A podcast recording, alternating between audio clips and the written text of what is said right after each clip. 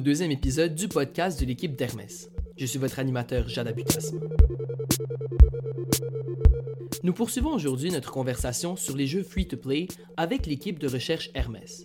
Pour entendre la première partie de cette discussion, veuillez écouter le premier épisode.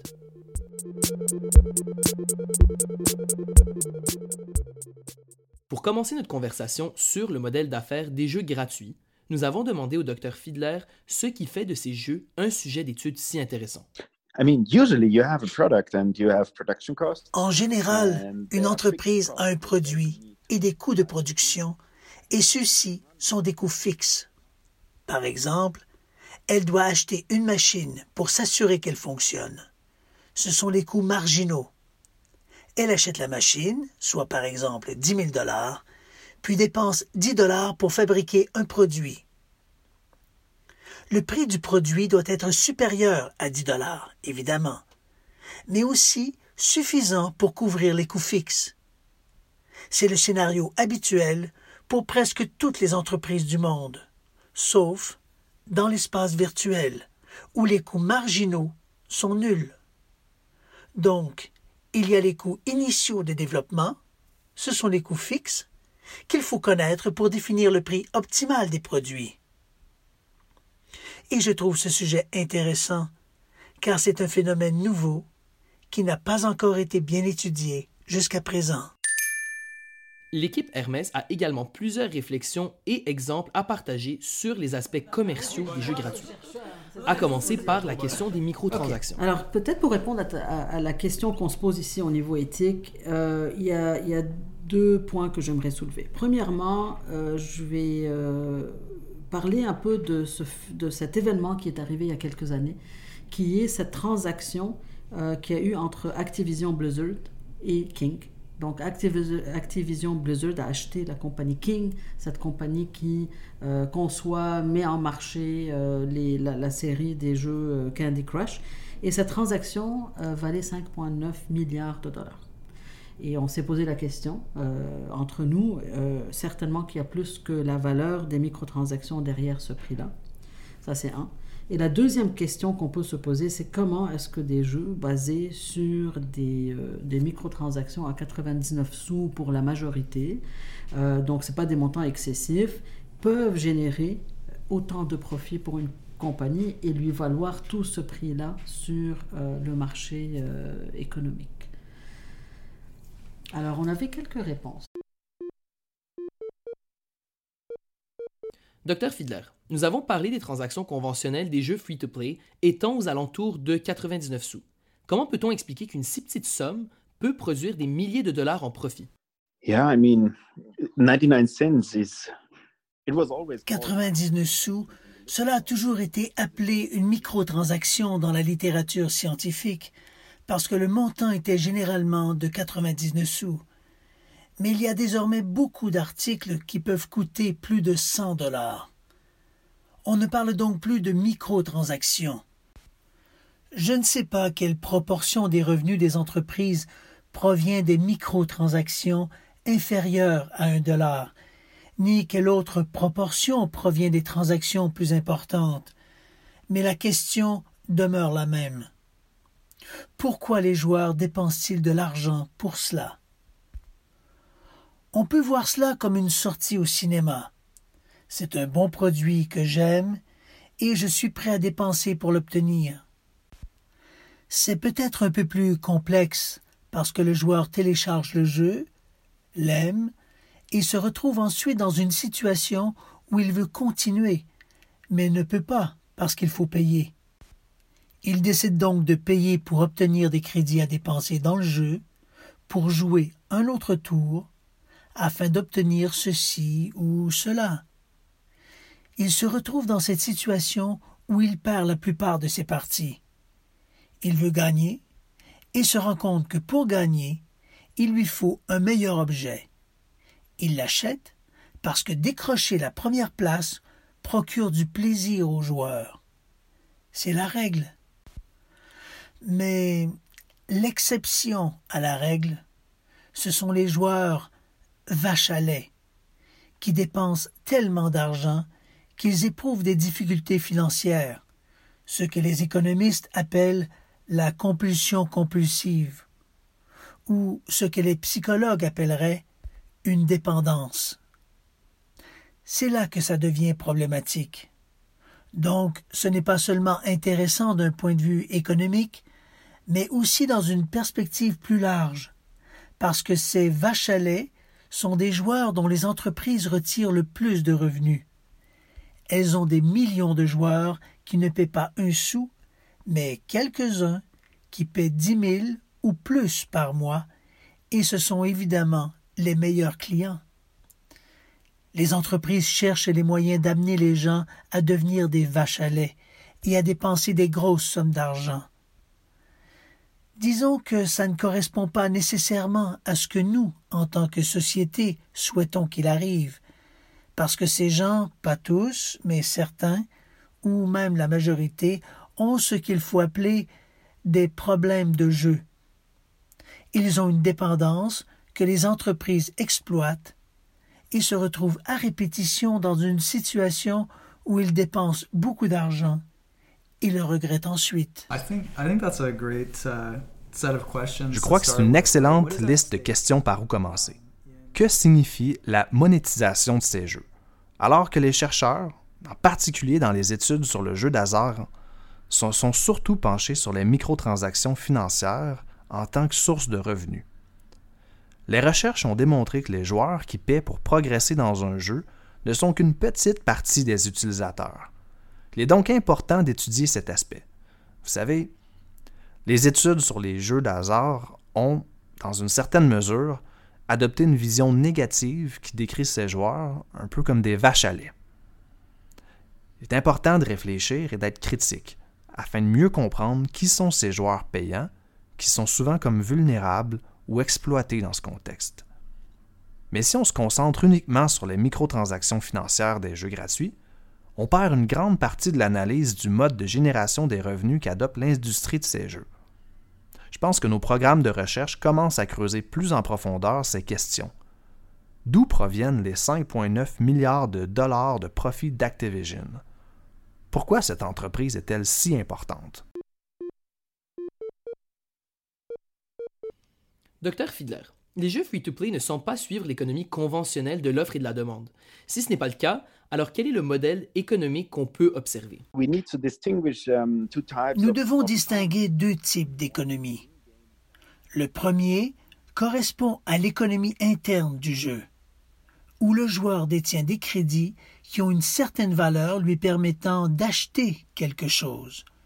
L'idée est qu'il n'y ait pas assez de crédit pour que chacun puisse acheter tout ce qu'il veut. Il peut également y avoir une forme d'échange entre les joueurs. Donc, tout ce qui est distinct de l'économie et de l'argent réel fait partie de l'économie du jeu. Et puis, il y a l'économie réelle, où ce sont de vrais dollars, où les entreprises doivent bien sûr payer leurs employés et les dépenses de développement du jeu, et elles veulent également dégager du profit. Il doit donc y avoir une façon par laquelle les joueurs paient en argent réel pour jouer. C'est donc l'autre niveau du côté économique qu'elles doivent considérer pour assurer la qualité et le succès du jeu. Ces deux aspects économiques doivent être bien définis.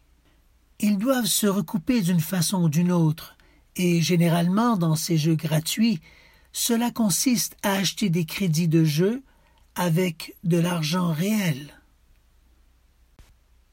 Il pourrait y avoir un modèle différent où le joueur paierait un abonnement mensuel et obtiendrait chaque mois des crédits dans le jeu ou une quantité fixe, où il obtiendrait des crédits uniquement via ses actions dans le jeu, mais en général, les jeux gratuits fonctionnent via l'achat de crédits de jeu avec de l'argent réel.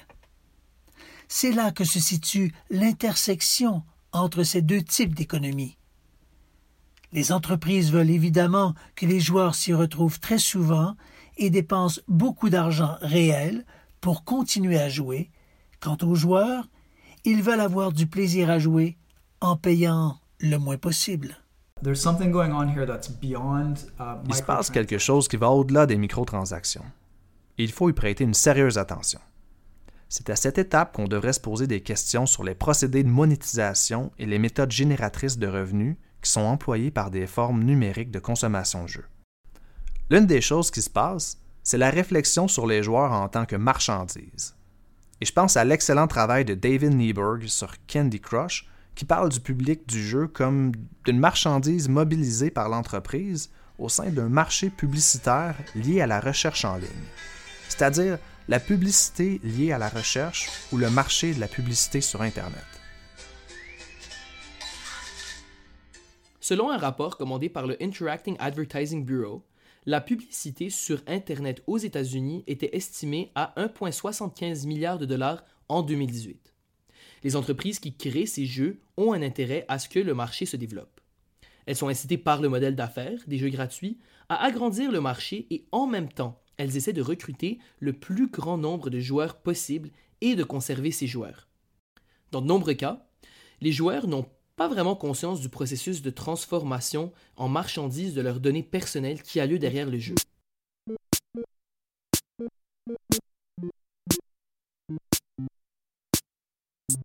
Dr. French détaille cette idée d'une économie des données personnelles. Uh, Je crois que la recherche doit s'aligner davantage sur les questions concernant cette économie des renseignements personnels et que la recherche sur les jeux gratuits est un excellent domaine pour le faire. Nous l'avons déjà mentionné, la démarcation entre les jeux gratuits, les jeux de hasard et autres types d'applications qui ne sont pas des jeux à proprement dit, comme Facebook, Twitter, cette démarcation tend à disparaître. On se concentre sur les jeux, c'est une bonne chose, mais on devrait également analyser leurs relations.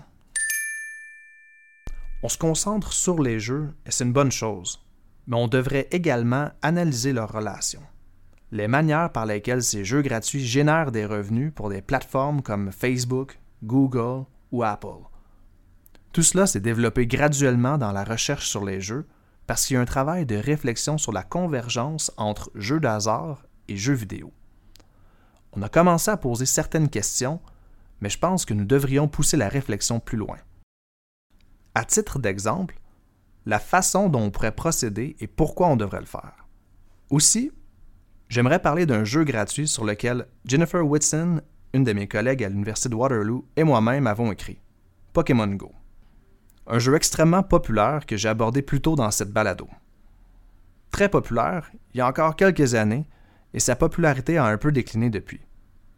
Mais il demeure un cas intéressant. Alors, qu'est-ce que Pokémon Go? Pour ceux d'entre vous qui n'en ont jamais entendu parler, c'est un jeu basé sur la réalité augmentée. Il est le fruit d'une collaboration entre Nintendo et une entreprise appelée Niantic. Ce qui est intéressant à propos de Niantic, c'est que cette entreprise faisait à l'origine partie de Google. Elle est donc née dans les laboratoires Google pour ensuite faire son propre chemin. Ce qui la rend intéressante, c'est la façon dont cette entreprise a fait évoluer les Pokémon dans Pokémon Go. Pensez à Google Maps, par exemple. Google Maps permet à l'utilisateur de se voir sur une carte de Montréal ou de Québec et s'orienter dans cet espace. Pokémon Go fonctionne sur le même principe. Il géolocalise ses joueurs. Il les place sur une carte, puis augmente en quelque sorte cette réalité en y serrant le jeu Pokémon. C'est un parfait modèle de jeu qui brouille les limites de l'espace. L'espace de jeu et l'espace en dehors du jeu sont complètement confondus. C'est un phénomène vraiment fascinant. Mais ce que je veux souligner ici, c'est le marché de ce jeu. En 2019, il avait été téléchargé plus d'un milliard de fois avec plus de 3 milliards de dollars de revenus. D'où vient cet argent? Il est important de garder à l'esprit les différentes sources de revenus qu'un jeu comme Pokémon Go peut générer. Ils peuvent notamment créer des profits sur les joueurs et vendre ces profits à d'autres entreprises. Le jeu peut entre autres, guider les joueurs au coin de Maisonneuve et la rue Guy, où il y a un Starbucks. Ils vont là-bas et trouvent un Pokémon à l'intersection de ce coin, et, au moment où ils le trouvent, le jeu peut leur dire Hey, devine quoi, joueur? Voici un rabais d'un dollar sur un café Starbucks. C'est donc un jeu qui peut cibler les publicités au niveau individuel. C'est une forme de publicité très efficace. Si je peux me permettre de vous lire quelques passages des conditions d'utilisation de ce jeu, on va bien rire, car elles sont plutôt amusantes. Lorsque vous téléchargez ce jeu sur votre téléphone, vous cliquez probablement sur J'accepte les modalités et conditions qui régissent l'utilisation de ce jeu. Je suis sûr que vous avez déjà fait ça, ou même avant, vous examinez attentivement toutes les modalités et conditions, page par page. Non, pas vraiment. Je ne crois pas qu'il y ait quiconque qui s'en donne la peine de nos jours. Mais cela mérite qu'on y prête attention, pour savoir à quoi on consent. C'est un langage difficile à comprendre qui mérite une réflexion. En gros, ce qu'ils disent, c'est que vous avez signé un contrat pour jouer à ce jeu. Un contrat qui autorise cette société à utiliser vos renseignements, par exemple votre emplacement, et ce à des fins multiples. Ce modèle générateur de revenus est très intéressant, car il soulève plusieurs questions éthiques, des questions éthiques profondes, parce que je ne pense pas que les utilisateurs en sont vraiment conscients lorsqu'ils jouent. Cela nous amène à nous interroger sur la transaction et l'économie des renseignements personnels dans l'univers du jeu. Les utilisateurs sont-ils réellement au fait de tous les termes du contrat auquel ils ont consenti? Par ailleurs, je pense qu'en tant que chercheurs, nous commençons à peine à réaliser la nature d'une telle transaction. Il y a encore beaucoup à apprendre, mais aussi à étudier dans ce domaine. Mais je pense aussi qu'un des enjeux, c'est ce langage très euh, inaccessible.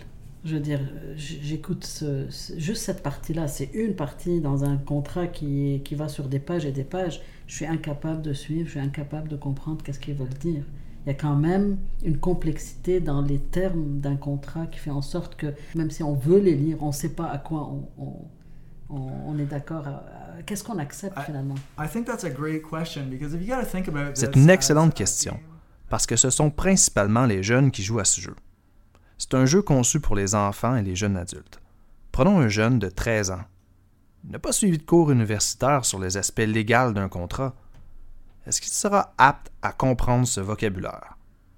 Donc, c'est une question importante dont les chercheurs doivent réfléchir, à laquelle les parents doivent également réfléchir très attentivement. En effet, le commissaire à la protection de la vie privée du Canada s'est exprimé sur ce sujet la question du traitement par les jeux des renseignements personnels des enfants. On pourrait considérer la publicité comme une forme d'influence et de manipulation. N'est-ce pas? En tant qu'annonceurs, nous voulons influencer les consommateurs, les amener à poser certains gestes. Consommer. Acheter. C'est une pratique de longue date de cibler les jeunes pour qu'ils achètent en utilisant le pouvoir d'achat de leurs parents. C'est ce qui se passe avec cette évolution du jeu gratuit et nous devrions vraiment nous pencher sur cette problématique activement. Maintenant que nous avons défini les jeux free-to-play, quels problèmes présentent ces jeux? Est-ce que la pratique est-elle problématique en soi? C'est une question très intéressante, en fait, qui soulève, euh, qui soulève euh, un enjeu important, c'est-à-dire c'est l'enjeu de la construction sociale des problèmes à partir de référents. Euh, dans ce cas-ci, on va parler des référents issus du monde de la dépendance, donc essentiellement, on va parler du modèle médical qui sert à diagnostiquer un, problème, dans ce cas-ci de dépendance. Donc, l'enjeu de la construction sociale des problèmes à partir de référents qui ne peuvent pas simplement être plaqués sur l'expérience de jeu avec les free-to-play. Donc, on ne peut pas simplement euh, euh, prendre un modèle et l'appliquer sans prendre le temps de vraiment comprendre devant quel phénomène on se trouve actuellement. Donc, notamment, les questions du temps et de l'espace sont des exemples intéressants de dimensions sur lesquelles les free-to-play et d'autres activités, par exemple un jeu de hasard et d'argent traditionnel, ne peuvent pas être considérés comme similaires. Est-ce qu'on peut vraiment considérer un critère comme passer beaucoup de temps à jouer à un jeu free-to-play de la même façon euh, qu'on le, considère avec un jeu de hasard et d'argent? Et même là, on pourrait le questionner, euh, ce critère. Avec euh, l'arrivée d'Internet, les paramètres des concepts fondamentaux de temps et d'espace de notre quotidien ont été complètement bouleversés. Donc, malgré ces bouleversements entraînés par des avancées technologiques historiques, donc on parle de l'arrivée d'Internet, il semble que nos perceptions de ces concepts, donc du temps et de l'espace, dont la nature a été complètement bouleversée, soient demeurées ancrées dans une époque préconnectée. Donc, faisant parfois fi du niveau de complexité accrue du monde qui nous entoure. On a beaucoup parlé de ces frontières floues, même avec le, le, monde virtuel et le monde réel. Donc, on ne peut pas maintenant, euh, à cette époque-ci hyper connectée, on va dire, euh, définir les concepts de temps et d'espace de la même façon qu'on le faisait il y a 10 ou 20 ans, par exemple. Donc, le fait que nous vivions dans une réalité hyper connectée dans la plupart des sphères de notre vie incite, selon moi, à la prudence avant de crier au loup euh, quant à l'utilisation de ce type de jeu et des problèmes qui pourraient leur être associés. Nous ne pouvons pas prendre comme référent l'ère préconnectée, c'est-à-dire un monde où une époque où Internet n'était peu ou pas présent. Ceci étant dit, c'est important quand même de reconnaître que la pratique de ces jeux-là peut engendrer certaines conséquences ou certains méfaits euh, pour certains joueurs. Donc, on a des histoires de joueurs qui vivent des conséquences importantes dans leur vie. Et l'idée ici n'est pas de, de, nier la détresse que ces joueurs-là peuvent vivre, mais l'idée est vraiment d'amener la question de il faut, comme on l'a dit tout à l'heure, s'intéresser à l'expérience des joueurs si on veut vraiment comprendre euh, est-ce que ça pose un problème? À partir de quand ça pose un problème? Comment ça pose un problème ou des conséquences? Et non pas simplement prendre un modèle qu'on prend pour acquis et l'appliquer à cette nouvelle réalité, à, cet univers fort complexe dont on discute depuis tout à l'heure.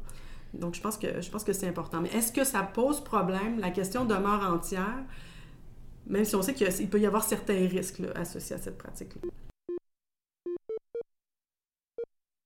Il y a quand même des préoccupations. On sent des préoccupations sociales. On sent qu'il y a des parents qui sont inquiets du temps que les, les enfants passent sur ces jeux-là. Euh, l'accessibilité à tout moment. Donc, comment il y a quand même un défi pour nous de dire comment on gère notre temps là. Mm-hmm. Parce qu'on est connecté tout le temps. C'est tout ce qui est connecté, Internet est chronophage par nature. Donc, mm. on peut facilement s'oublier et oublier que le temps passe. Euh, donc, ça, ça, vient chercher un peu certaines à développer certaines capacités de, de, réguler un peu et de bien gérer son temps. C'est juste aussi simple que ça. Euh, et on se questionne. Il y a certainement des, euh, des, habiletés à développer différemment quand on est face à des... Euh, à, des, à une forme de consommation un peu plus, plus digitalisée, plus, qui requiert plus de temps. Et on, a, on va avoir tendance peut-être à problématiser de façon très précipitée. Mm. Et je pense à ce que tu dis, Claude. Exactement. On a tendance à problématiser, problématiser de façon précipitée et on a aussi, je pense, tendance à individualiser le problème. On a vu, Martin a bien expliqué à quel point tout, il y a un modèle économique important derrière ces jeux-là. Euh, donc, euh, c'est important de prendre le contexte en compte quand on regarde. Est-ce que cette, les jeux free-to-play, la pratique pose problème? Donc, non pas seulement d'un point de vue individuel, non, mais dans quelle structure et dans quel contexte s'inscrit la pratique de ces jeux-là. Je pense que c'est important. C'est très facile de, de, se tourner seulement toujours vers l'individu qui pratique le jeu, son comportement, et d'évacuer tout le contexte social dans lequel le comportement se, se, réalise, en fait.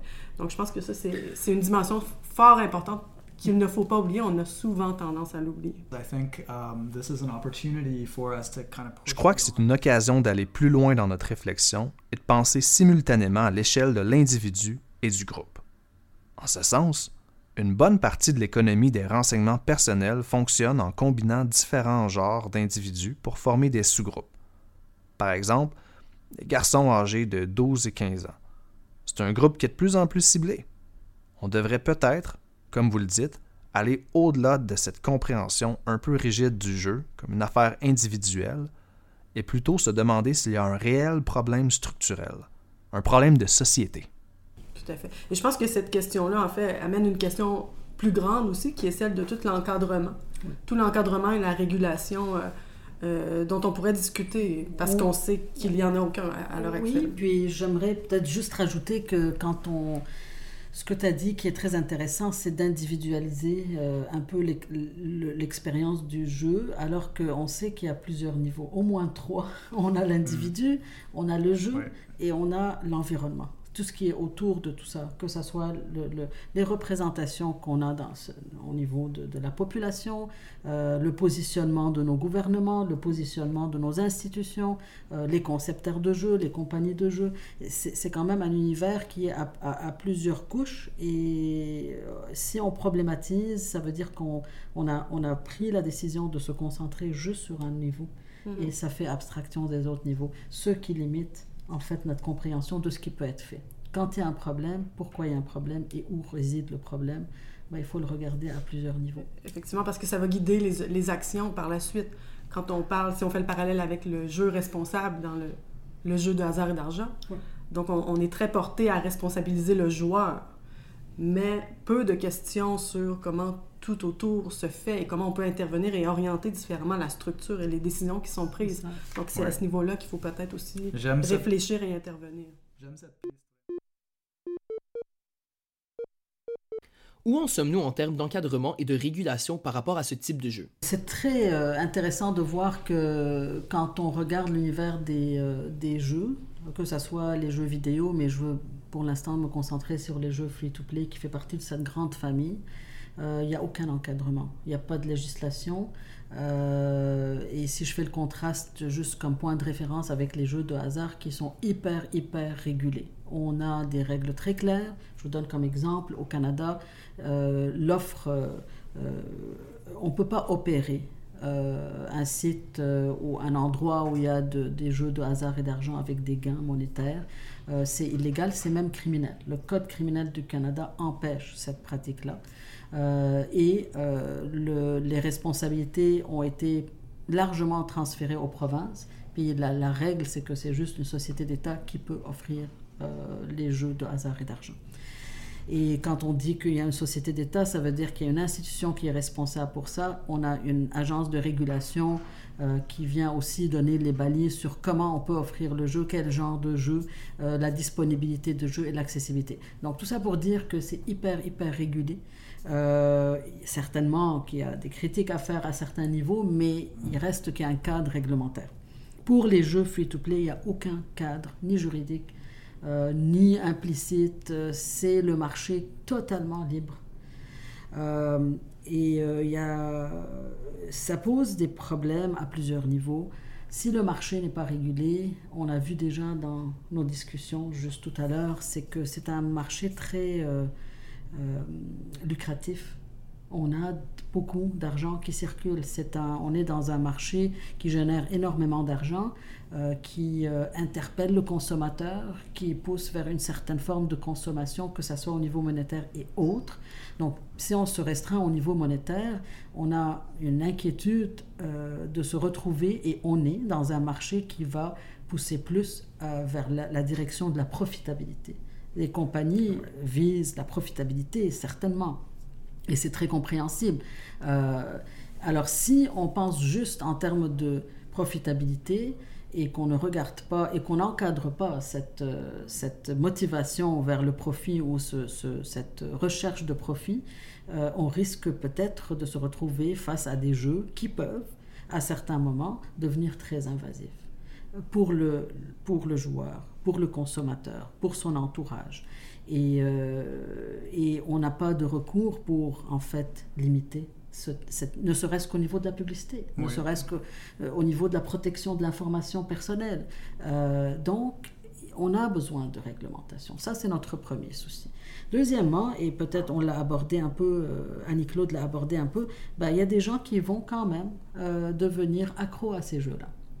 Et on veut porter une attention aussi à la personne qui va vivre des méfaits. On veut être préparé pour faire face à cette éventualité-là. Et euh, si on n'encadre pas, bah, ça veut dire qu'on laisse le marché encore libre et le consommateur euh, accessible facilement aux entreprises. Euh, ça, c'est au niveau de, du marché, mais il y a aussi au niveau du jeu lui-même. Si on n'encadre pas, on n'est pas capable de voir qu'est-ce que ces jeux-là sont en train de créer dans la vie euh, des individus et des sociétés. Donc, il n'y a pas actuellement. Ils ne sont pas redevables au niveau de leur pratique. Il n'y a pas de transparence au niveau de la mécanique des jeux. Euh, le niveau avec lequel on est en train d'insérer, par exemple, des mécaniques dans le jeu, ou en tout cas des façons de faire dans le jeu, euh, qui peuvent éventuellement pousser les gens à s'investir plus, à passer plus de temps. L'information individuelle aussi, c'est une autre, une autre dimension.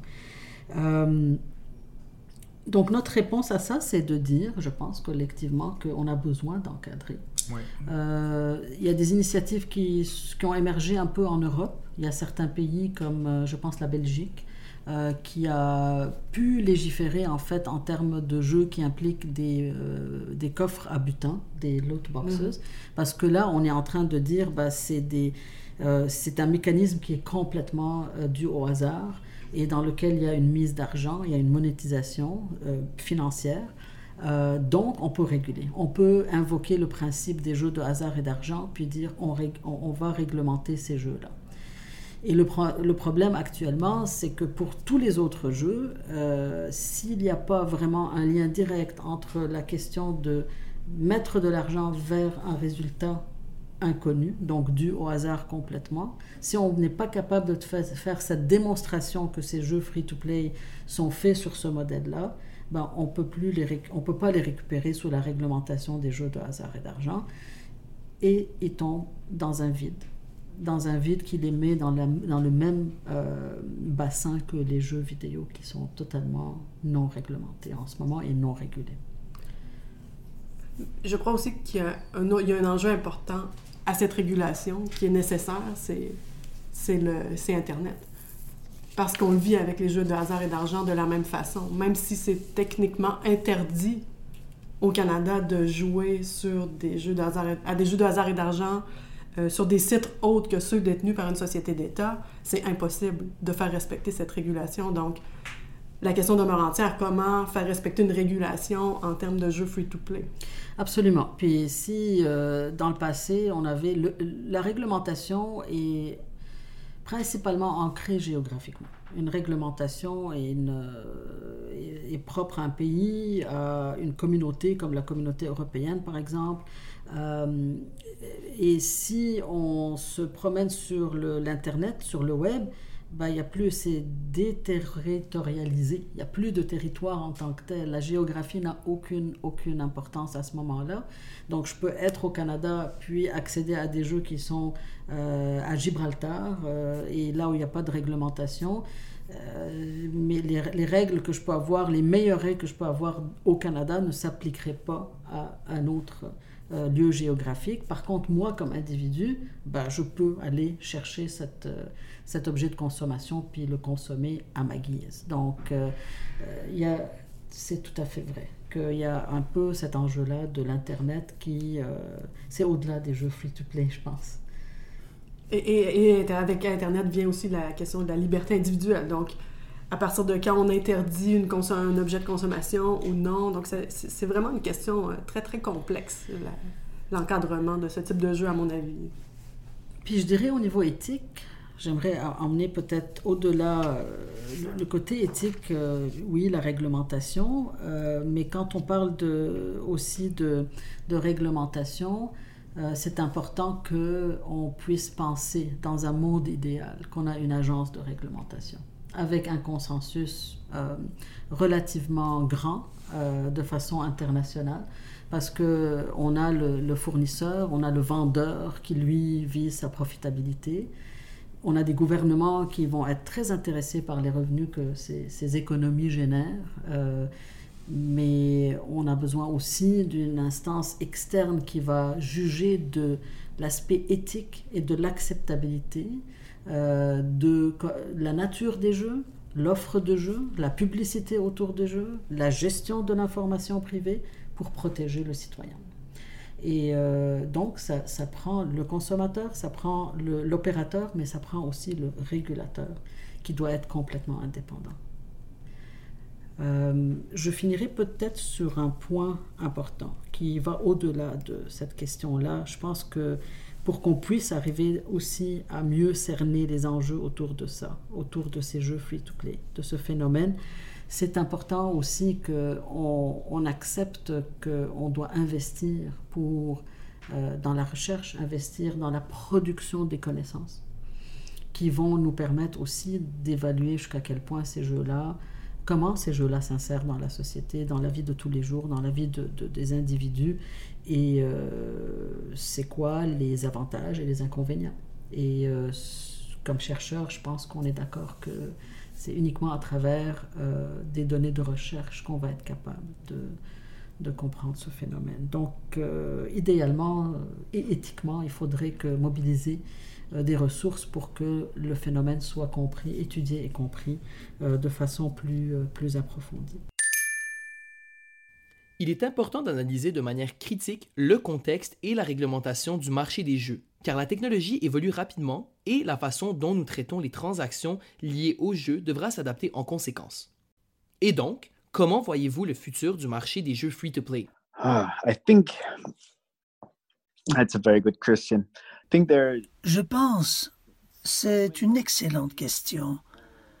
Je pense qu'il y a énormément de possibilités de concevoir des jeux plus complexes ou plus simples grâce aux nombreuses possibilités qu'offre la technologie.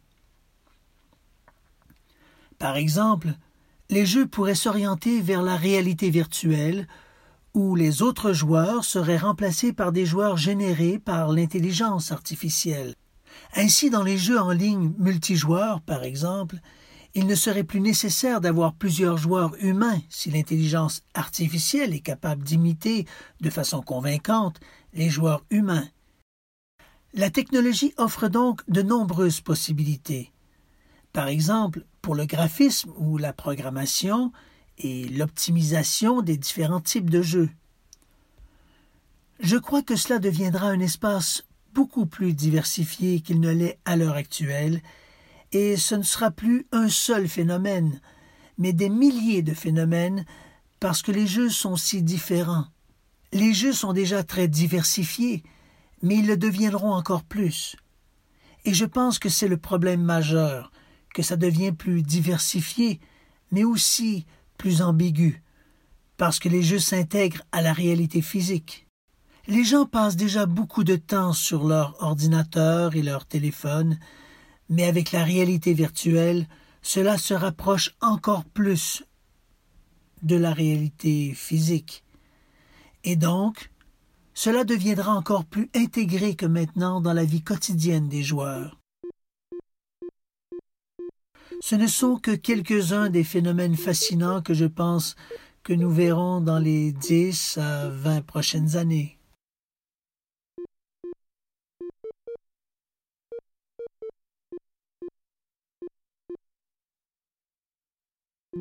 Merci d'avoir écouté le podcast de l'équipe de recherche Hermès.